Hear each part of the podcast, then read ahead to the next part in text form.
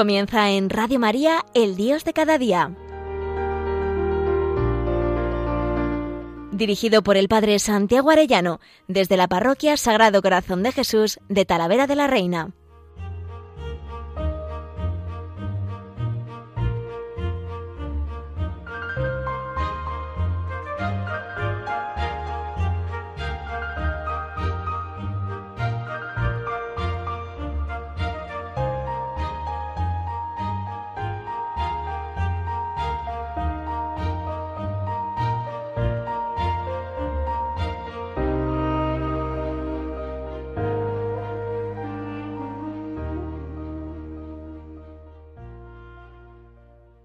Muy queridos oyentes de Radio María, muy queridos amigos todos, qué alegría un lunes más con todos ustedes. Hoy quisiera titular este programa Vacaciones en el Señor. Vacaciones con o sin Dios. Es un artículo de catholic.net. ¿Cómo afrontar mis vacaciones sin olvidarme de Dios? Artículo de Alecella. O nueve ideas para que este verano no sea un punto y aparte en tu relación con Dios. De Argument son algunos de los artículos que he consultado y en los que me quiero basar para este programa que quiero titular Vacaciones en el Señor. A San Ignacio de Loyola le gustaba mucho hablar de amigos en el Señor, porque no es un tipo de amistad sin más, sino que nos une, nos une el ser amigos en la amistad en el Señor. Y por eso también creo que las vacaciones tienen que ser en el Señor. Jesús nos dirá, eh, venid a mí los que estáis cansados y agobiados Realmente uno solo descansa cuando descansa en Dios. Nos hiciste, Señor, para ti. Nuestro corazón está inquieto hasta que descansa en ti. Por eso quisiera sacar un sencillo decálogo de consejos para vivir unas fructíferas vacaciones. Y para mí el primer consejo es justo ese. Vacaciones en el Señor. El descanso es muy importante, somos cuerpo y alma, somos una unidad y para poder trabajar y servir a los demás, sonreír, rezar, necesitamos tener energía. Jesús también descansaba con los apóstoles y se los llevaba a un lugar apartado a reponer fuerzas para luego poder seguir predicando y haciendo milagros. Por eso es importante dormir las horas necesarias, comer, estar con los amigos, cambiar de aires de vez en cuando. Descansamos para poder servir más y mejor a los demás. Esta es la clave.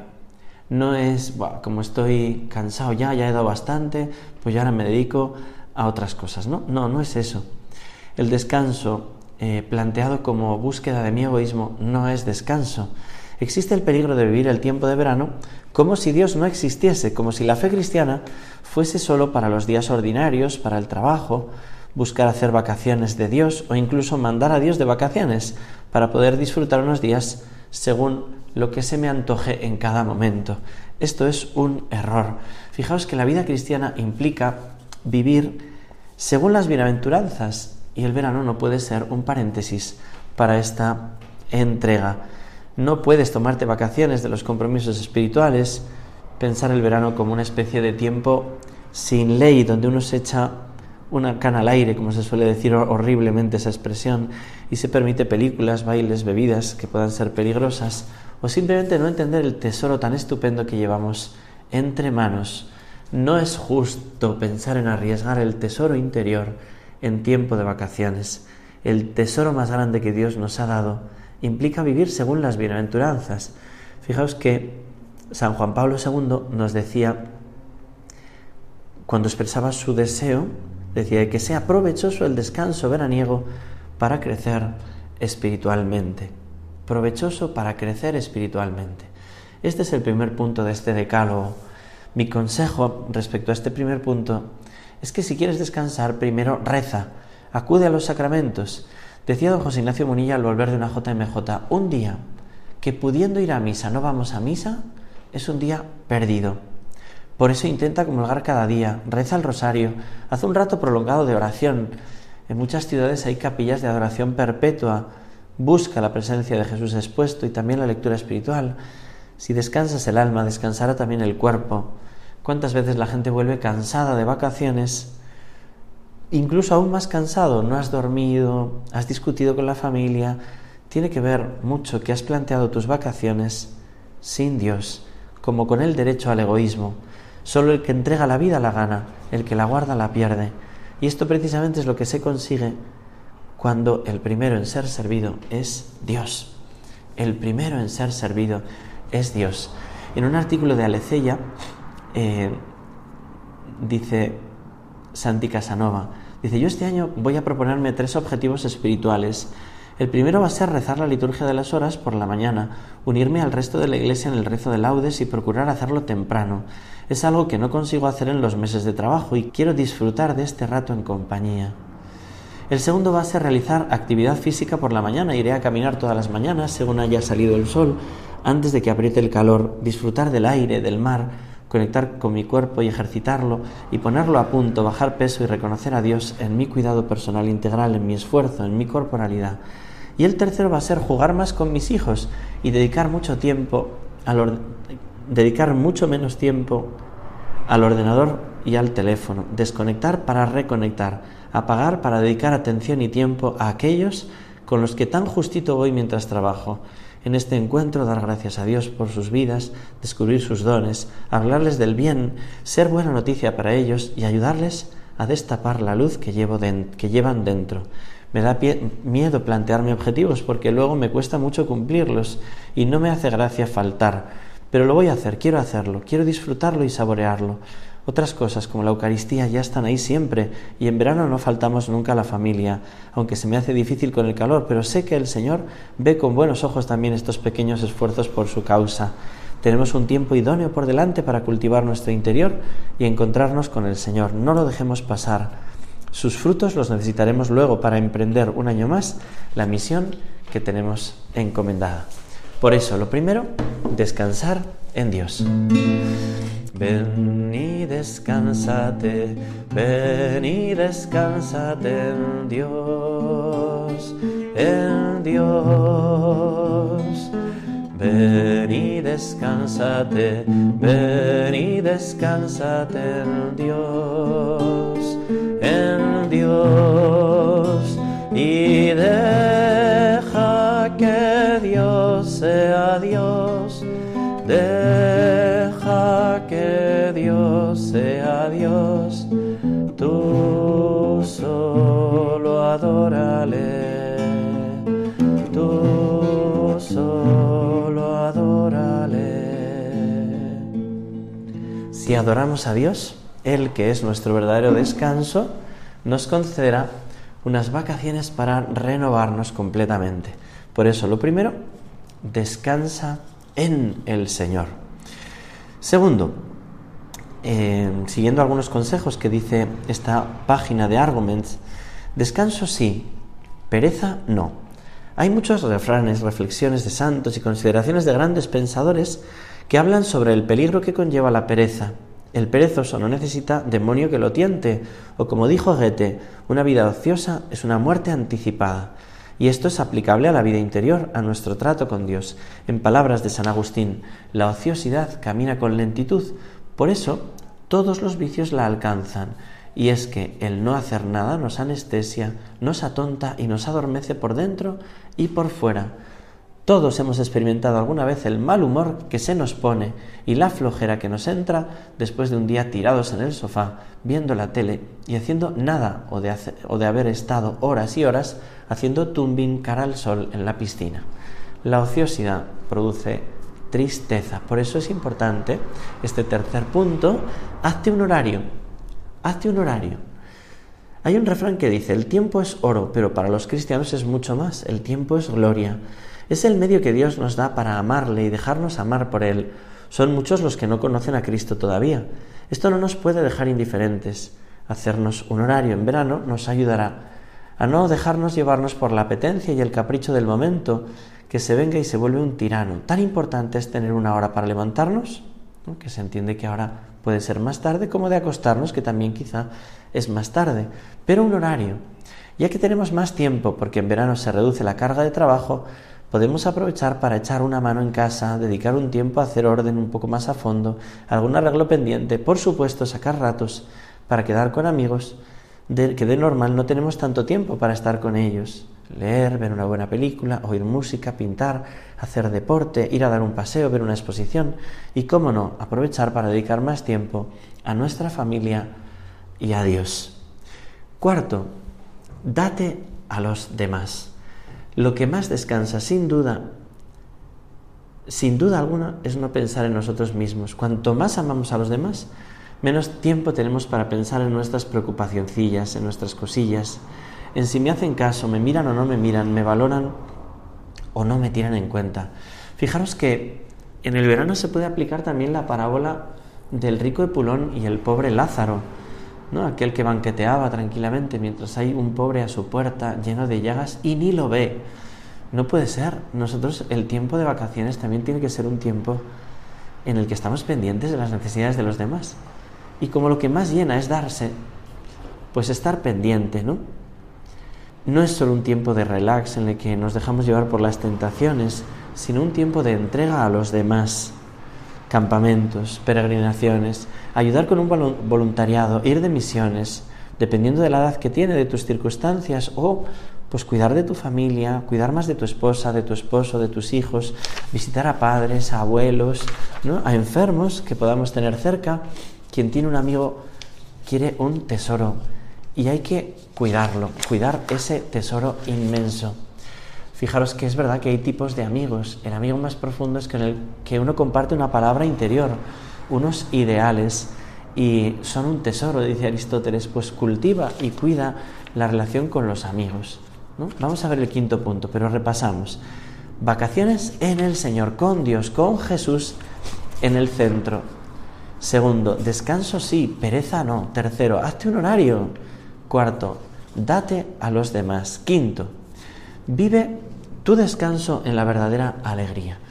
Y en este punto me gustaría pararme especialmente. Hay una virtud cristiana que explica Santo Tomás de Aquino que se llama la ultrapelia. Es la virtud que ordena la alegría. Uno puede faltar a la ultrapelia por no buscar la verdadera alegría. Un cristiano ha de ser alegre. Nuestra santidad, decía San Juan Bosco, consiste en estar siempre alegres. Y es verdad, es verdad.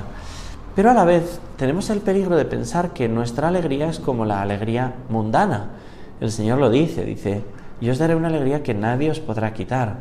Dice, el mundo se reirá y gozará, pero luego, ¿no? y vosotros estaréis tristes, pero luego yo os daré una alegría que nadie os podrá quitar. La alegría de Cristo, igual que la paz de Cristo, no es como la de este mundo. La alegría de Cristo es fruto del Espíritu Santo. Entonces muchas veces queremos compaginar lo cristiano con lo mundano y se nos olvidan, ¿no? Llegan las vacaciones y se nos olvida frases de Jesús como el mundo os odia, si a mí me han perseguido, a vosotros también os perseguirán, no se puede servir a dos señores, a, Dios y a las riquezas. A veces queremos hacer compatible lo incompatible y presentarlo como lo más cristiano, lo más guay del cristianismo. Pues no, la alegría es el fruto del amor y de la entrega. Los primeros cristianos sabían que no podían ir a los espectáculos del circo romano, porque allí hacían sacrificios humanos y orgías, lo cual movía a la violencia, a la ira y a la impureza. Hoy nos parece que podemos ir a cualquier lugar, discoteca o fiesta, y beber y bailar y vestir como el mundo, y que a nosotros no nos afecta, que se puede ser santo y estar ahí. Pues lo siento, pero no. Conforme uno va entendiendo más, ve que hay lugares donde la finalidad es que todo te prepare para emborracharte, drogarte, tener relaciones sexuales con el que se preste. Decirle a un cristiano que puede estar ahí con tal de que no se emborrache ni pierda su pureza es engañarle, primero por el peligro de que él caiga y después porque con tu presencia ahí en ese lugar bendices un lugar donde quizá otros amigos tuyos que no sean tan fuertes quizá como tú puedan perder la gracia. Siempre me acuerdo de Santa Faustina Kowalska. Ella en un momento de su vida en que no quería escuchar la voz de Dios, se iba a los bailes de sociedad, a los bailes de salón. Nada que ver con los de ahora, bailes muy sanos, ¿no? A ver, yo creo que hay bailes preciosos. En una boda tantas veces es una preciosidad contemplar esos bailes. Recuerdo un amigo que cuando se casó contrató él mismo la persona que se iba a encargar de poner la música y no permitió que hubiera una sola canción ofensiva contra la dignidad de la mujer, ¿no? como hace el reggaetón continuamente, ni contra la pureza ni contra la fe. Fueron bailes muy limpios y participativos en que colaboraron todos con verdadera alegría. Allí podía estar el Señor como en Betania, descansando con sus amigos, o como en las bodas de Cana, que seguro que hubo bailes, ¿no? Sí, pero muchas veces me imagino en esas discotecas, ¿no? que me hablan los jóvenes, donde no se puede hablar por el volumen de la música, donde las luces están pensadas para mirar no los rostros, sino los cuerpos, Y la percusión y los ritmos están pensados para mover pasiones de la sexualidad y la ira. ¿Puede estar un cristiano ahí? ¿Puedes tener ahí a Jesús en tu alma? Esto que os decía de Santa Faustina Kowalska, estando en aquel baile, se le apareció el Señor flagelado, coronado de espinas y llorando, y le dijo, ¿hasta cuándo me vas a tener así? ¿Hasta cuándo me vas a tener así? Bueno, si Jesús está en tu alma, Jesús estaría en ese lugar bailando, estaría disfrutando. ¿Puede Jesús disfrutar en ese lugar donde un hijo suyo se está emborrachando, otra hija suya está perdiendo la virginidad con un desconocido y otro drogándose? ¿Puede estar Jesús sonriendo y mirando en ese lugar? ¿O tú puedes estar ahí con Jesús en tu alma? No. Si Jesús está ahí, está atado, está coronado de espinas, está flagelado, está llorando y está diciendo, ¿hasta cuándo me tendrás así? San Juan Bosco decía que hay que llegar hasta las puertas del infierno para rescatar un alma. Tú puedes entrar un momento a sacar a alguien, pero quedarte tú bebiendo, bailando como si no fuera un lugar de perdición, no, lo siento, no hagamos compatible lo incompatible. La labor de un católico será crear ámbitos de alegría sana, como hizo mi amigo en su boda. Y en esos ámbitos sí que se puede beber algo, beber una copa, ¿no? Estás celebrando algo pues con un champán, con un licor, pero copas, o sea, estar metiéndote alcohol y alcohol hasta que hasta el límite. Nosotros vivimos para justo llegar al límite de no caer en pecado mortal. Eso no es un amigo. Yo no estoy probando a mi amigo hasta que ya consigo cabrearle y que se marche enfadado de mi vida. No, eh, el alcohol en una vida de un cristiano es para celebrar una alegría que tengo, no para potenciar cuando no tengo alegría, para alegrarme o evadirme. Entonces, cuidado, cuidado, ¿no? No se puede ser mundano y cristiano. En ese sentido, dicen Arguments, estar en un lugar donde a nuestro alrededor la gente está ofendiendo a Dios, aunque nosotros no hagamos nada malo, no debería ser el mejor sitio para estar. Empezando porque no es muy coherente y siguiendo porque de alguna manera el hecho de estar ahí como si nada también nos hace daño aunque no lo percibamos de primeras. Nos vamos insensibilizando el alma, perdiendo finura y cariño por el Señor. Y esto es algo que es fácil que lo hayamos experimentado en algún momento. Ese amargor vacío por dentro tras una noche de discoteca donde la gente bebía sin control, fumaba de todo y manoseaban al personal. Que no, que no, que hay lugares donde no se puede estar, que hay vestidos que uno no puede vestir, ¿no? he preparado con el equipo de comunicación de la parroquia un, pues un cartelito, ¿no? Una, una eh, sí, un cartel como para animar a vivir la vida cristiana eh, en el templo, ¿no? Y en ese cartel se dice, bienvenidos todos, esta es la casa de Dios y la puerta del cielo. Aquí no se juzga a nadie por su apariencia. Sin embargo, vas a estar aquí con el Rey de Reyes por amor y respeto a Él y al resto de la comunidad te pedimos, saluda al Señor en el sagrario, sé puntual y plantéate confesarte, silencia tu teléfono, si hablas que sea con Dios o de Dios, cuida tu vestimenta. Y hacemos pues como unas figuritas de cómo sí se puede y cómo no se puede estar en el templo. Y me parece que es evidente que uno no va al templo como a la piscina, ¿no? Te vas a dar un baño, ¿no?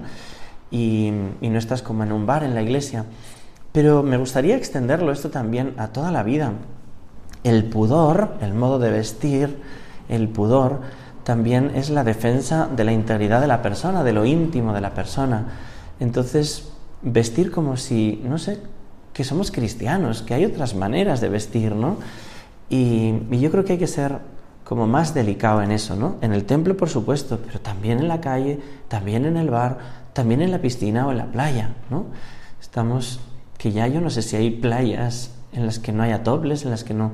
Y digo, pero se puede ir a una playa, ¿no? Pudimos ir de campamento este verano a una playita en Galicia totalmente vacía, no había nadie. Y pudimos bajar con todos los chavales del campamento y fue un regalazo, ¿no? Estar en la creación, en la naturaleza, eh, limpiamente, ¿no? Aquellos chavales, chicos y chicas jóvenes que entendían, que entienden este tema, ¿no? Y es maravilloso, ¿no? Se puede explicar y se puede vivir. Por eso, no compaginemos lo cristiano y lo mundano y vive tu descanso en la verdadera alegría. Sexto, no hagas de tu cuerpo la tumba de tu alma, dice también Arguments. Lo que se necesita para ser feliz no es una vida cómoda, sino un corazón enamorado, decía San José María Escribá de Balaguer. Todos queremos ser felices, todos queremos amar y ser amados. No hay nada que nos llene más. Amamos con cuerpo y alma. Por eso cuando, cuando el cuerpo, con, el cuerpo decimos una cosa, pero el corazón decimos otra, algo va mal y tenemos un problema.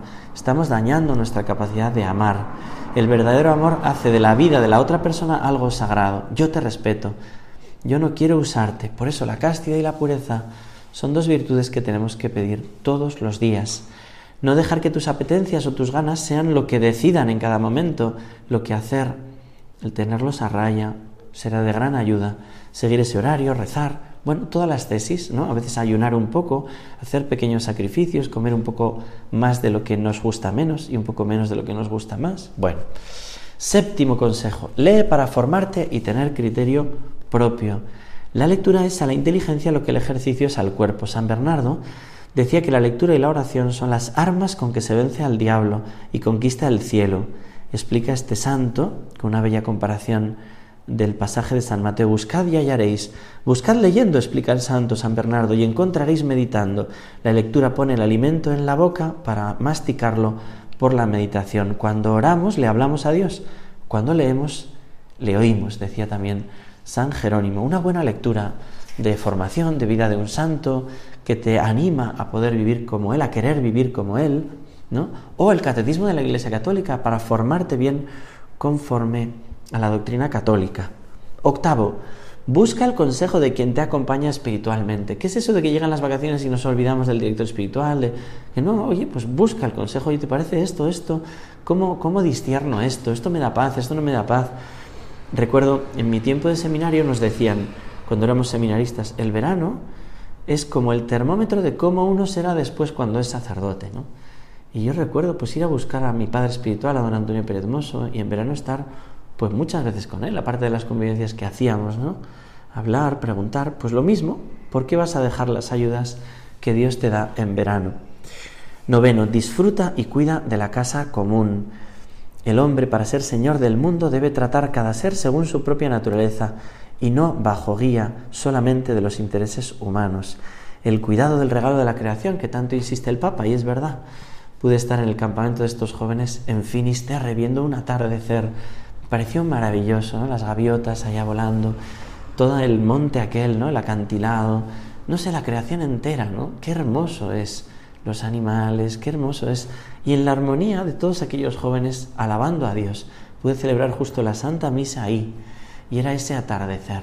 Ojalá que en la creación, en el amanecer donde estemos, ¿no?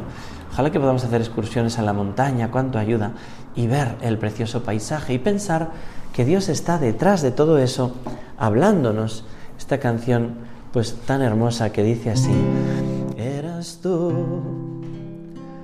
era tu mirada, eran tus palabras las que me llamaban todas las mañanas, eras tú, era tu sonrisa cuando despertaba, cuando entraba el sol a diario en mi ventana. Aunque no te conocí, desde entonces entendía que eras tú, lo sé, el que me protegió cuando perdí mi rumbo y me alejaba de tu amor eras tú, lo sé, el que me levantó, me puso en su regazo y restauró mi corazón. Me guiabas con tu mano, buen pastor. Me parece tan bonito, ¿no? En que al despertar, ¿no? cuando entraba el sol a diario en mi ventana, cuando atardece, cuando el viento te acaricia, está Dios dándote para respirar, dándote pues el sol, el calor, todo, todo te lo da Él como bendición de su amor. Disfrutar por eso la creación, disfruta y cuida de la casa común. Y por último, décimo, a Jesús se va y se vuelve por María. ¿Cómo descansa uno más sino con la Madre? Con la Virgen María. Donde está María está Jesús. Deja por eso estos propósitos en sus manos, en manos de la Virgen María. Acude a ella cuando necesites recomenzar, cuando te desanimes, porque no te salen las cosas, porque no sabes qué decirle, cuando tengas miedo, cuando estés contento para darle gracias o cuando estás triste. Una madre nunca desoye la oración de sus hijos. Pégate a su lado este verano. Ofrecerle el día con el Oh Señora mía, por ejemplo, ¿no? Déjaselo en sus manos al levantarte. A las doce, reza el ángelus, reza el rosario, te das un paseo y vas rezando el rosario. Pídele que custodie tu corazón por la noche. No dejes de rezar las tres Ave Marías. Lleva el escapulario o las medallas milagrosas. Todo eso te protege y va haciendo que tu verano sea un verano que descanse de verdad y para eso que descanse en el Señor, vacaciones en el Señor. Espero que os haya podido servir esta reflexión como a mí me ha servido el prepararla. Que Dios os bendiga a todos.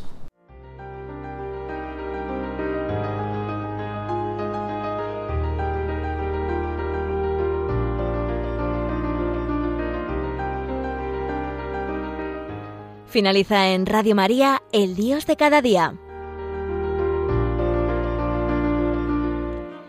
Dirigido por el Padre Santiago Arellano, desde la Parroquia Sagrado Corazón de Jesús de Talavera de la Reina.